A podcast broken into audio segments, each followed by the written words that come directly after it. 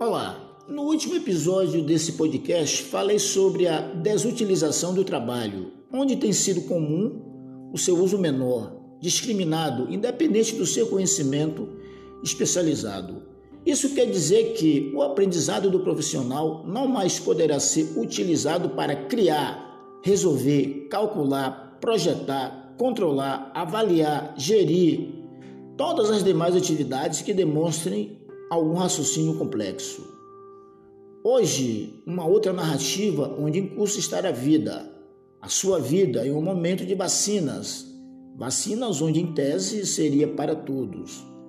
Aqui no Brasil sendo apropriadas por alguns, principalmente os que até ontem diziam ser a vacina da China, coisa satânica, vindo ou vinda do eixo do mal, salvando o Brasil narra a professora Rita Pereira que, aspas, do ponto de vista simbólico, 17 de janeiro foi um domingo de derrotas para as forças negacionistas e do desprezo à vida.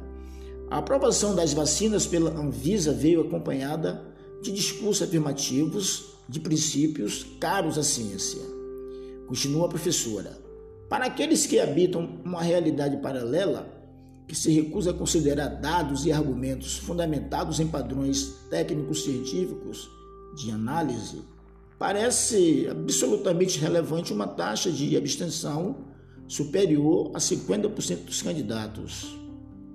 Aliás, para alguns, parece mesmo irrefreável o ímpeto de festejar esse elevado número de ausentes, sem dúvida, uma contribuição significativa ao projeto sustentado pelo governo Bolsonaro de exclusão social e de retomada de privilégios. Privilégio de classes, das classes que, sem nem sequer enrubescer, promover o sequestro do Estado brasileiro e ainda hoje se empenham em destruir qualquer resíduo de política social que, mediante dispositivos de inclusão e reparação histórica, tenham sido dedicadas a minorar desigualdades. Conclui a professora.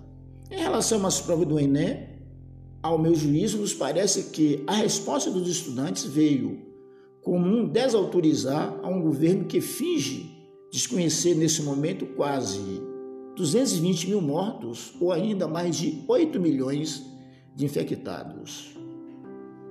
Portanto, são tragédias, tragédias, tragédias. Para lhes dizer que, a 25 de janeiro de 2019, em Minas Gerais, em Brumadinho, 270 pessoas foram tragadas por uma espécie de areia movediça que deslizava sem controle, serra abaixo.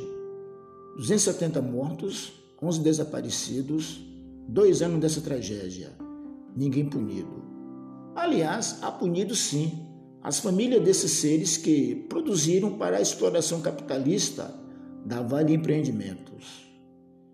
É, o Estado tem sido monstruoso comparado ao monstro do Leviatã, que, segundo Thomas Hobbes, onde a pretexto de os homens respeitarem uns aos outros, a fim de preservarem a vida, criou-se um Estado forte, cruel e violento. E esse contrato não tem dado certo.